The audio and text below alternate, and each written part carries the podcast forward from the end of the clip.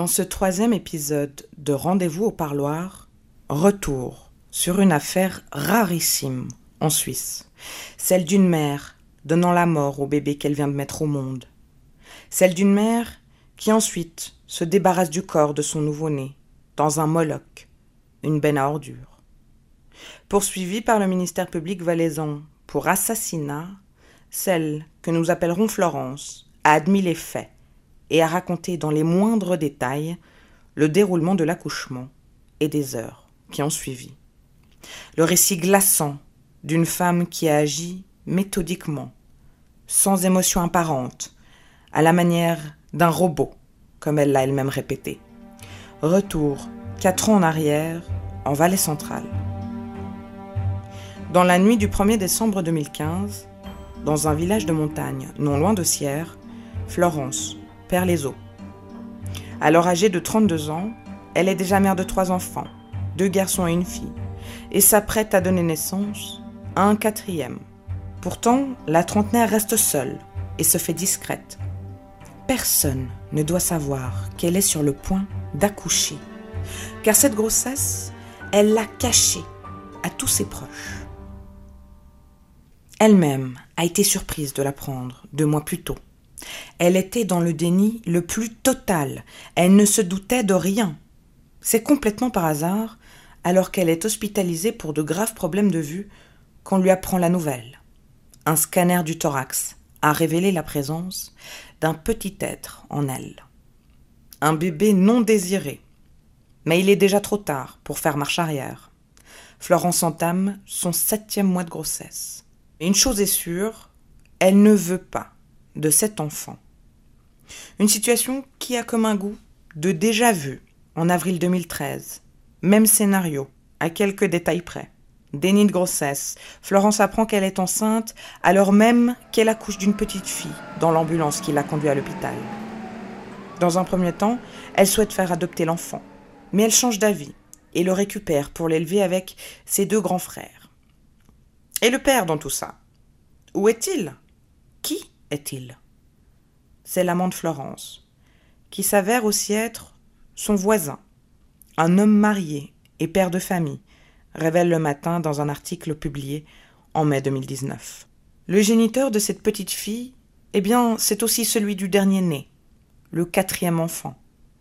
Comme je vous le disais, en 2015, l'histoire se répète, sauf que cette fois, il n'y a pas de fin heureuse. Dans la nuit du 1er décembre 2015, dans une station du Valais central, Florence est allongée sur son canapé dans le salon.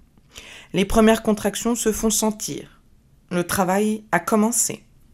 Un peu plus tard, elle prend la direction de la salle de bain. Et là, dans sa baignoire, vers 4 heures du matin, elle donne naissance à un petit garçon. Elle coupe le cordon ombilical avec des ciseaux, lave le nourrisson et l'emmaillote. Ce seront les seuls gestes de tendresse qu'elle aura à son égard. De ses propres aveux, couchée sur son canapé-lit, le bébé à ses côtés, Florence ne le regarde pas, ne lui parle pas, ne le caresse pas. Aucun lien personnel ne se tisse entre cette mère et son enfant. Alors que Florence s'est assoupie, le petit trouve de lui-même le chemin vers son sein et parvient à se nourrir durant une demi-heure. Un répit de courte durée. Au lever du jour, vers 6h30, Florence retourne dans la salle de bain. Elle dépose le nouveau-né sur le tapis, au sol, prend un linge, l'applique sur son visage et le maintient, appuyé, avec ses deux mains. Une longue agonie s'ensuit. Durant trente minutes, elle étouffe le bébé. Alors qu'il gigote encore, et pousse de petits cris, elle sent de faibles battements de cœur. Mais elle ne relâche pas la pression et continue de le priver d'air jusqu'à ce qu'il rende son dernier souffle. Après ça, la mère de famille reprend le cours de sa journée et agit le plus naturellement possible, comme si de rien n'était. Bientôt, ses trois enfants seront debout. Alors elle va dans la chambre des deux garçons et cache le corps à l'intérieur d'une armoire. Puis elle réveille sa progéniture et la prépare pour aller à l'école et à la crèche. Une fois la maison vide, elle récupère la dépouille du bébé, va sur le balcon et la met dans un coffre. Après quoi elle fait le ménage dans l'appartement, avant de s'attaquer aux préparatifs de Noël. Car qui dit mois de décembre dit fête de fin d'année et sapin de Noël. Alors Florence prend le temps de décorer l'arbre, et accrochant boules multicolores et autres objets de décoration.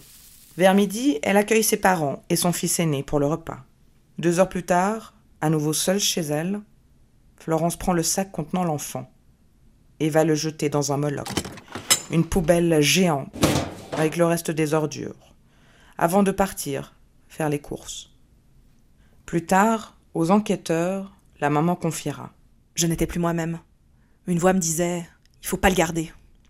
C'est là que réside toute la complexité de cette affaire. Florence a-t-elle ôté la vie à son bébé de sang-froid, en pleine possession de ses moyens? Ou alors était-elle dans un état second, comme elle l'affirme? La différence est de taille. Dans le premier cas, il s'agit d'un assassinat. Dix ans de prison ferme, minimum. Dans le second cas, on parle alors d'infanticide, lorsqu'une mère tue son enfant pendant l'accouchement, ou lorsqu'elle se trouve encore sous l'influence des désordres biologiques et physiologiques qui suivent la mise au monde. Un état aussi connu sous le nom un peu barbare d'état puerpéral. Si la génitrice a tué son bébé sous l'influence de l'état puerpéral, aux yeux de la loi, c'est forcément un infanticide. Et là, la peine est de trois ans maximum.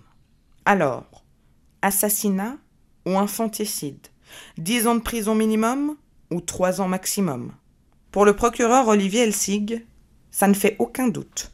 La responsabilité de l'accusé est pleine et entière. En étouffant durant une demi-heure son quatrième enfant quelques heures après sa naissance, Florence a agi avec froideur, détermination, maîtrise de soi. Pas de circonstances atténuantes. Le magistrat requiert dix ans de prison pour assassinat. De son côté, l'avocat de la défense évoque un phénomène de dépersonnalisation lors de l'accouchement. Elle l'a vécu comme si rien ne s'était passé. Elle a même déclaré C'est une autre personne qui a fait ça. Raconte maître Jean-Claude Vocat. Conclusion il s'agit d'un infanticide. Une histoire, deux lectures des faits. Mais qu'a décidé la justice?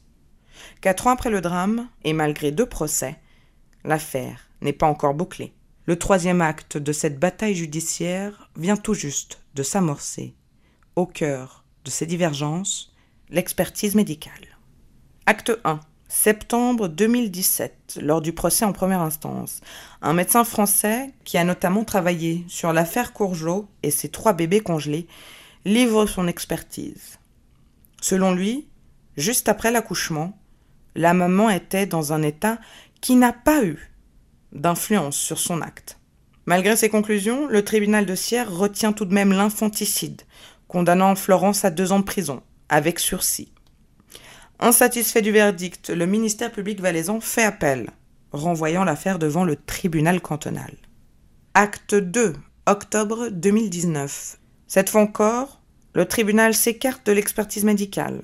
Selon lui, la maman avait la tête vide, elle ne pensait à rien les gestes se faisant tout seuls, comme s'il n'y avait personne à l'intérieur d'elle-même.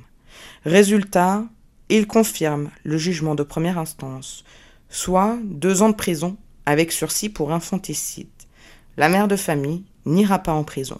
Un verdict qui ne satisfait toujours pas le premier procureur du Valais central.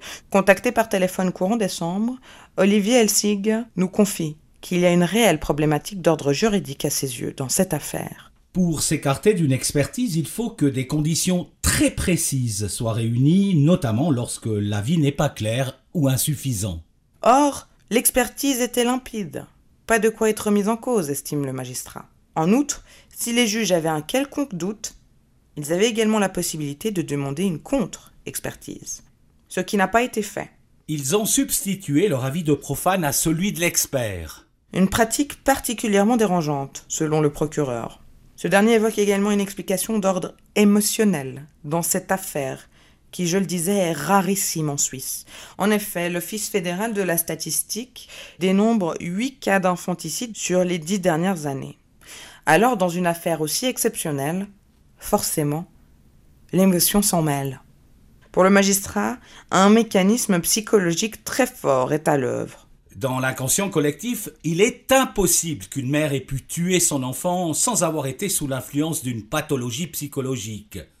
C'est tellement contraire à l'image qu'on a de la grossesse et du lien qui se crée entre une mère et son enfant qu'on ne peut même pas l'imaginer.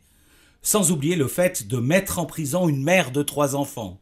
Bien qu'ils comprennent la difficulté d'admettre la responsabilité d'une mère dans un tel drame, Olivier Elsig n'en démord pas. Si l'on se base sur l'avis de l'expert, il s'agit bien d'un assassinat. C'est là que le troisième acte commence. Pour la deuxième fois dans cette affaire, le ministère public valaisan a déposé un recours le 14 novembre 2019.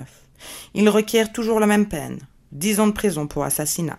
La défense, elle, s'est positionnée en demandant la confirmation des deux précédents verdicts. Je pense que la justice valaisanne a fait preuve de lucidité dans cette affaire, et j'espère que le tribunal fédéral en fera de même. Nous a confié l'avocat de la mère, Jean-Claude Vocat, frustré que sa cliente ne puisse pas continuer de se reconstruire en paix. J'ai dû lui apprendre la nouvelle durant les fêtes. C'est jamais la période la plus facile. C'est très difficile pour elle de savoir qu'il y a cette épée de Damoclès. Alors, assassinat ou infanticide? Encore et toujours cette même question qui se pose, pour la troisième fois, en quatre ans. Cette fois, c'est le tribunal fédéral qui tranchera. Florence a néanmoins pris une décision de son propre chef.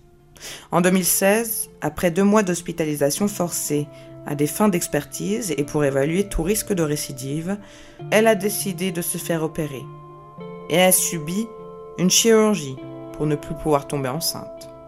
Cette mère de famille, qui n'a jamais fait de prison dans le cadre de cette affaire, continue d'élever ses deux garçons et sa fille, avec l'aide d'un encadrement spécial, tout en attendant le verdict final qui décidera de son sort.